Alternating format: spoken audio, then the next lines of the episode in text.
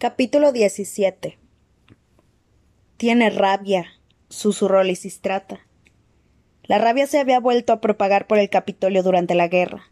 Como se necesitaban médicos sobre el terreno y los bombardeos ponían en peligro tanto las instalaciones como las cadenas de suministro, la asistencia sanitaria era escasa para los humanos. De ahí el caso de la madre de Coriolanus, e inexistente para las mimadas mascotas del Capitolio. Vacunar al gato no entraba dentro de la lista de prioridades, cuando ni siquiera lograbas reunir suficiente dinero para comprar pan. Seguía sin estar demasiado claro cómo había empezado. Puede que con un coyote de las montañas infectado o con un encuentro nocturno con un murciélago, pero fueron los perros los que la propagaron. La mayoría se moría de hambre, ya que los pobres animales también eran víctimas abandonadas de la guerra. Se contagió de perro a perro y después pasó a la gente. La virulenta cepa se desarrolló a una velocidad inaudita y mató a una docena de ciudadanos antes de que el programa de vacunación la controlara. Coriolanus recordaba los carteles que alertaban a la gente de las señales de advertencia, tanto en animales como en personas, lo que añadía otra posible amenaza a su mundo. Recordó a Jessop con el pañuelo apretado contra el cuello. ¿El mordisco de la rata? Eso no fue una rata respondió Lisistrata con la comunicación y la tristeza, y la tristeza reflejadas en el rostro. Las ratas casi nunca contagian la rabia. Es probable que fuera uno de esos mapaches arnosos. Lucy Gray me dijo que Jessop mencionó algo peludo, así que supuse. Dejó la frase en el aire. Daba igual lo que hubiera mordido al chico. Era una sentencia de muerte, lo miraras por donde lo miraras. Debía de haberse infectado unas dos semanas antes. Fue rápido, ¿no? Mucho, porque le mordieron en el cuello. Cuanto antes llega al cerebro, antes mueres, le explicó Lisistrata. Y por supuesto, está medio muerto de hambre y débil. Si ella lo decía, probablemente fuera cierto. Se imaginaba a la familia Vickers charlando sobre temas por el estilo durante la cena, a su tranquila y fría manera. Pobre Jessop, añadió la chica. Hasta su muerte va a ser horrible. El público se puso muy nervioso al reconocer los síntomas de Jessop, lo que generó una oleada de comentarios preñados de miedo y asco. La rabia. ¿Cómo se contagió? Seguro que la trae de los distritos. Genial. Habrá infectado a media ciudad. Todos los estudiantes tomaron asiento de nuevo para no perderse nada, mientras volvían a su memoria los recuerdos infantiles de la enfermedad. Coriolanus guardó silencio en solidaridad, en solidaridad con Lisistrata, aunque su preocupación creció al ver que Jessop avanzaba dando tumbos por la arena hacia Lucy Gray. Era imposible saber lo que tenía en mente. En circunstancias normales estaba seguro de que la había protegido, pero si la chica tenía que huir para salvar su vida, era evidente que Jessop había perdido la cabeza. Las cámaras siguieron a Lucy Gray, que cruzó corriendo la arena y trepó por el muro destrozado, que daba a las gradas sobre las que se encontraba la cabina de prensa principal. La cabina estaba ubicada en medio del estadio, ocupaba varias filas y por algún motivo desconocido había sobrevivido a las bombas. Se detuvo un momento, jadeando, para analizar la persecución errática de Jessop, y después corrió hacia los escombros de un puesto de comida cercano. Todavía quedaba en pie la estructura, aunque el centro había volado en pedazos y el tejado había terminado a diez metros de distancia. La zona salpicada de ladrillos y tablas era como una pista de obstáculos por la que la chica avanzó hasta llegar a la cima de los escombros. Los vigilantes aprovecharon que estaba quieta para enfocarla en un primer plano. Coriolanos echó un vistazo a sus labios cortados y consultó su brazalector. Al parecer no había tenido acceso al agua desde que la dejaron en la arena. Y ya había pasado un día y medio. Introdujo la orden para enviarle una botella, la rapidez de la entrega mejoraba con cada solicitud. Aunque tuviera que seguir corriendo, podrían hacerle llegar el agua si permanecía a cielo abierto. Si lograba escapar de Jessop, Coriolanus la abastecería de comida y bebida, tanto para su uso personal como para utilizarla con el veneno para ratas. Sin embargo, en aquel momento eso parecía un plan a largo plazo. Jessop había cruzado la arena y parecía desconcertado por el rechazo de Lucy Gray. Empezó a trepar detrás de ella por las gradas, pero le costaba mantener el equilibrio. Al entrar en el campo de escombros, su coordinación empeoró aún más, y en dos ocasiones cayó y se hizo sendos tajos en la rodilla y en la sien. Después de la segunda herida, de la que brotó bastante sangre, se sentó, un tanto aturdido, y alargó una mano hacia ella. Movió la boca y la, espuma, le cayó por la barbilla. Lucy Gray permaneció inmóvil y observó a Jessop con pesar. Formaban un extraño retablo, chico rabioso, chica atrapada, edificio bombardeado. Representaba una historia que solo podía acabar en drama. Los trágicos amantes que se enfrentan a su destino. Una historia de venganza que se vuelve contra sí misma. Una saga bélica que no hacía prisioneros. Muérete, por favor, pensó Coriolanos. ¿Qué es lo que por fin te mataba cuando tenías la rabia? No podías respirar o se te paraba el corazón. Fuera lo que fuese, cuanto antes le pasara a Jessop, mejor para todos los involucrados. Un dron cargado con una botella de agua llegó volando al estadio, y Lucy Gray alzó el rostro para seguir con la mirada su tambaleante recorrido. Se humedeció los labios expectante. Sin embargo, al pasar sobre la cabeza de Jessop, el chico captó algo y sintió un escalofrío. Golpeó el dron con una tabla y el aparato se estrelló contra las gradas. El agua que se derramó de la botella rota le provocó un estado de agitación aún mayor. Retrocedió, tropezó con los asientos y se fue directo por Lucy Gray. Ella, a su vez, prosiguió su ascenso por las gradas. Coriolano sintió pánico. Aunque la estrategia de poner los escombros entre Jessop y ella tenía su mérito, corría el peligro de quedarse aislada de la arena. El virus había limitado los movimientos de Jessop, pero también le había aportado una velocidad demencial a su vigoroso cuerpo, y nada lograba distraerlo de Lucy Gray, salvo ese episodio con el agua. Pensó. El agua. Una palabra surgió en su cerebro, procedente de los carteles con los que habían empapelado el Capitolio durante una época. Hidrofobia. Miedo al agua. La incapacidad de tragar hacía que las víctimas de la rabia se volvieran locas al verla. Empezó a toquetear el brazalector para pedir más botellas de agua. Quizás si caían las suficientes, Jessop iría asustado. Estaba dispuesto a agotar sus reservas en caso necesario. Lisistrata puso una mano sobre la suya y lo detuvo. No, déjame a mí. Al fin y al cabo es mi, es mi tributo.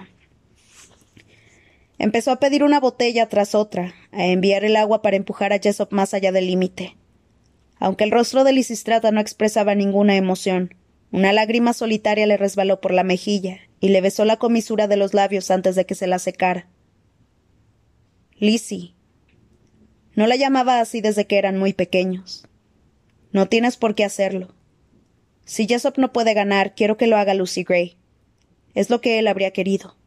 Y no ganará si él la mata, cosa que podría suceder de todos modos.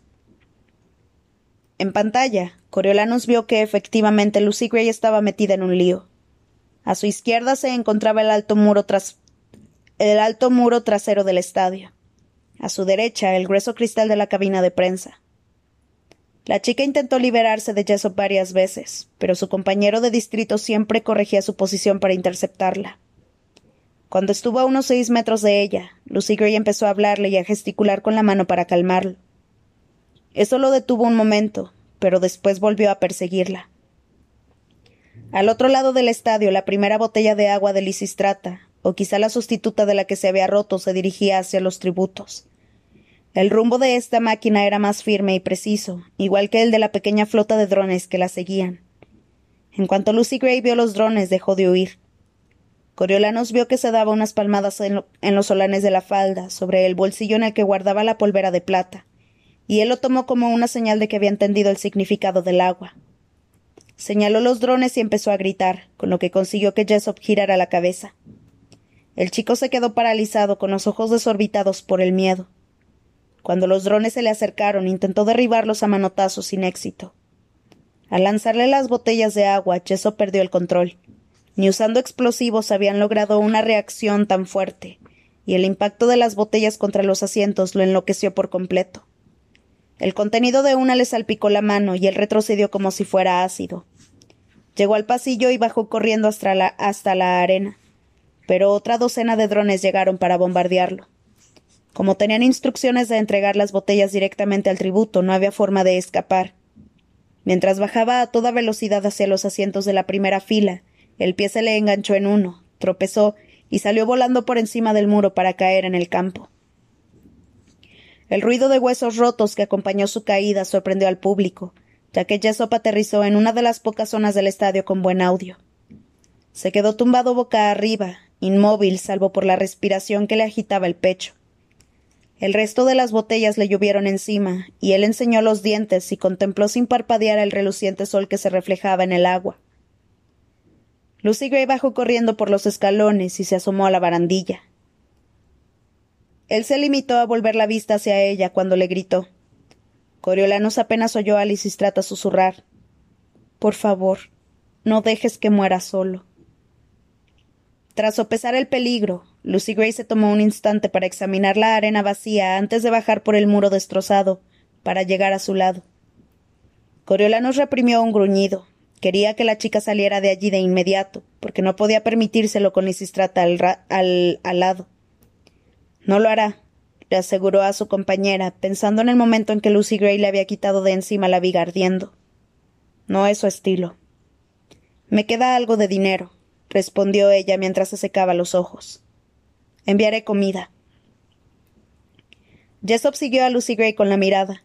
La chica bajó de un salto el último metro que la separaba del campo, pero él parecía incapaz de moverse. La caída lo había dejado paralizado. Se acercó a él con cautela y se arrodilló justo fuera del alcance de sus largos brazos. Intentando sonreír, le dijo Ya te puedes dormir, ¿me oyes, Jessop?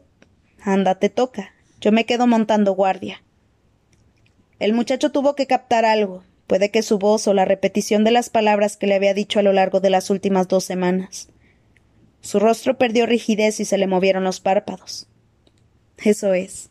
Déjate llevar. ¿Cómo vas a soñar si no te duermes? Lucy Gray se acercó y le puso una mano en la cabeza. No pasa nada. Yo vigilaré. Estoy aquí. Me voy a quedar aquí mismo. Jessop la miró fijamente mientras la vida abandonaba poco a poco su cuerpo, hasta que su pecho dejó de moverse. Lucy Gray se arregló, los rizos y se puso en cuclillas. Respiró hondo y Coriolanus percibió su agotamiento. La chica sacudió la cabeza como si pretendiera despertarse. Agarró la botella de agua más cercana, le quitó el tapón y se la bebió de un par de tragos después una segunda y una tercera antes de secarse los labios con el dorso de la mano. Se levantó y examinó a Jessop. A continuación, abrió otra botella y la usó para limpiarle la espuma y la saliva de la cara. Se sacó del bolsillo la servilleta de lino blanco con la que Coriolanus había cubierto el fondo de la caja del picnic que le había llevado la última noche. Finalmente se inclinó sobre él, usó el borde de la tela para cerrarle con cuidado los ojos, Sacudió la servilleta y le tapó el rostro con ella para que no lo vieran los espectadores. Los paquetes de comida de Lisistrata que caían a su alrededor sacaron a Lucy Gray de su ensimismamiento, y se puso a recoger a toda velocidad los trozos de queso y las rebanadas de pan que se metió en los bolsillos. También recogió las botellas de agua con la falda, pero se detuvo de golpe cuando Ripper apareció al otro lado de la arena. Lucy Gray no perdió el tiempo. Corrió con su botín al túnel más cercano. Ripper la dejó marchar, pero se acercó a agarrar las últimas botellas de agua a la luz del crepúsculo. También tomó nota del cadáver de Jessop, aunque no lo tocó. Coriolanus pensó que la cosa pintaba bien para más adelante. Si los tributos adoptaban la costumbre de robar los regalos de los muertos, su plan de envenenarlos funcionaría a la perfección. Sin embargo, no tuvo mucho tiempo para pensar en ello porque Lepidus reclamaba a Lisistrata. Vaya, exclamó el reportero. Menuda sorpresa. ¿Sabías lo de la rabia? Claro que no. De haberlo sabido, habría avisado a las autoridades para que analizaran los mapaches del zoológico. ¿Qué? ¿Quieres decir que no lo trajo de los distritos? No, respondió Lisistrata con firmeza. Lo mordieron aquí en el Capitolio. ¿En el zoológico? preguntó Lépidos con cara de preocupación. Muchos de nosotros hemos pasado por allí. De hecho, un mapache se paseó por mi equipo, ¿sabes? Arañándolo todo con esas manitas tan raras que tienen y. así no se contagia la rabia. lo cortó ella. Es que tocó todas mis cosas, insistió Lepidus, imitando con las manos el movimiento de las patas del animal. ¿Tiene alguna pregunta sobre Jessop? ¿Jessop? No, a él no llegué a acercarme. Ah, ok, ¿quieres, ¿tienes algo que decir? Lo tengo. La chica respiró hondo. Lo que me gustaría que los televidentes supieran sobre Jessop es que era una buena persona. Me protegió con su cuerpo cuando estallaron las bombas en el estadio. Ni siquiera fue un acto consciente, lo hizo por reflejo. Era así por naturaleza. Era protector. Creo que no tenía ninguna oportunidad en los juegos porque habría preferido morir protegiendo a Lucy Gray. Ah, como si fuera un perro o algo parecido, repuso Lépidus. Uno muy bueno. No, no como perro, como un ser humano. Lepidus la miró para intentar descifrar si se trataba de una broma. Ajá. Loco, ¿algún comentario desde el cuartel general? La cámara sorprendió a Loco mordisqueando un padrastro obstinado. ¿Eh? ¿Qué? Ah, hola, por aquí no hay mucho que ver. Vamos a echar otro vistazo a la arena, ¿qué les parece? Una vez que se apartaron las cámaras, Lisistrata empezó a recoger sus pertenencias. No te vayas todavía, quédate a cenar con nosotros, le pidió Coriolanos. No, quiero irme a casa. Pero gracias por acompañarme, Corio. Eres un buen aliado. Tú sí que lo eres, respondió él mientras la abrazaba. Sé que no fue fácil. Bueno, al menos ya estoy fuera, dijo ella tras un suspiro. Los demás mentores la rodearon para decirle que había hecho un buen trabajo antes de que se marchara del salón sin esperar a que lo hiciera el resto del alumnado. Los demás no tardaron en seguirla, y en cuestión de minutos, allí solo quedaron los diez mentores contributos en la arena. Se miraban con otros ojos después de saber que el premio Plint estaba en juego. Ya no se conformarían con tener un vencedor en los juegos, sino que cada uno de ellos aspiraba a hacerlo en persona. Los vigilantes tuvieron que pensar lo mismo, puesto que Loco volvió a escena para hacer un repaso de los tributos que quedaban y sus mentores. Con la pantalla dividida en dos, mostraron las fotos de las parejas, acompañadas de la voz en off del presentador.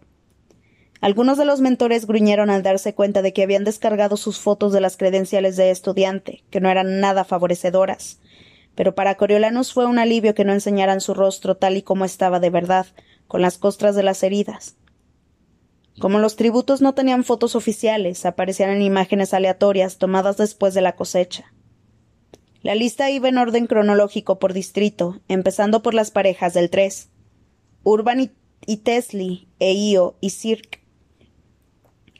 Nuestros tributos del distrito tecnológico nos tienen a todos desconcertados. ¿Qué hicieron con esos drones? Preguntó Loco. Festus y Coral aparecieron a continuación, seguidos de Persefone y Mitzen. Los tributos del Distrito 4 vuelan alto a medida que nos acercamos a los diez últimos. Pup gritó de alegría cuando salió su foto al lado de, de, la de lámina sobre su viga, hasta que la imagen cambió a Trich haciendo malabares en el zoológico y a Vipsania. A los favoritos del público, Lámina y Pliny Harrington, se les une el chico del Distrito 7, Trich y su mentora, Vipsania Sico. Así pues, los distritos 3, 4 y 7 mantienen sus equipos intactos. Ahora, los tributos que perdieron a su compañero de distrito.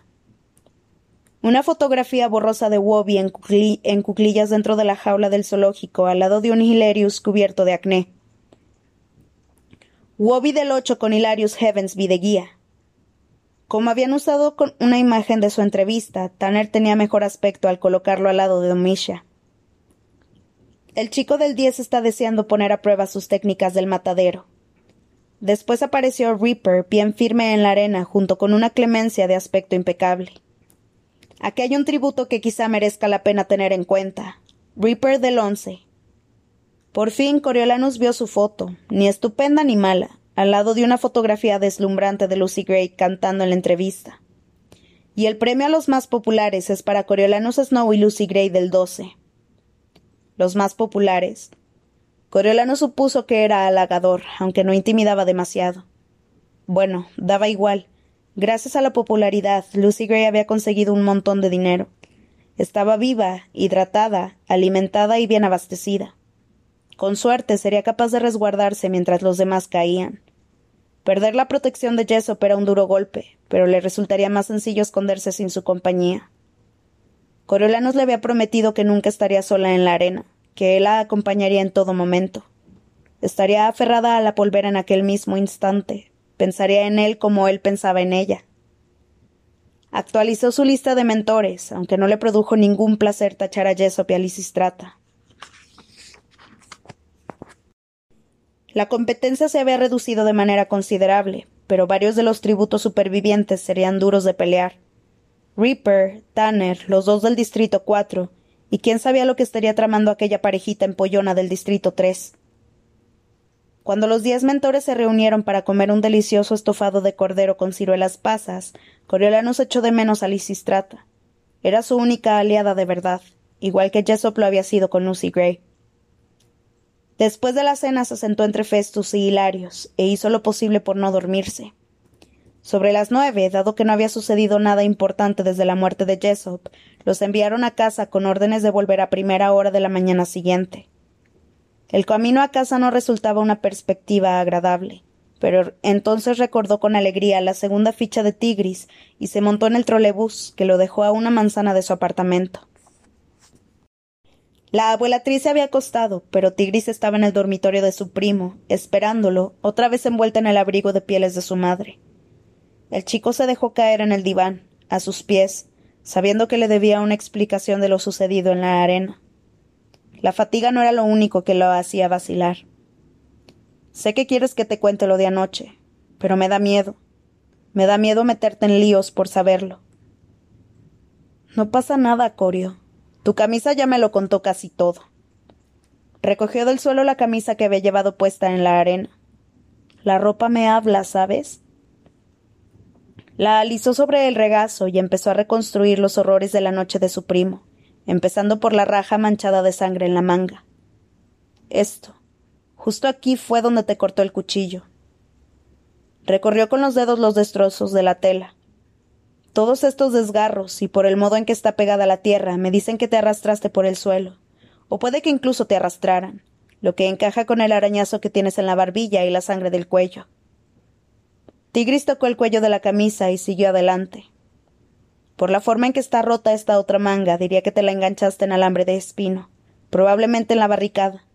Pero la sangre de aquí, la que salpica el puño, creo que no es tuya. Creo que tuviste que hacer algo horrible allí dentro. Coriolanus contempló la sangre y volvió a sentir el impacto de la viga sobre la cabeza de Bobin. Tigris.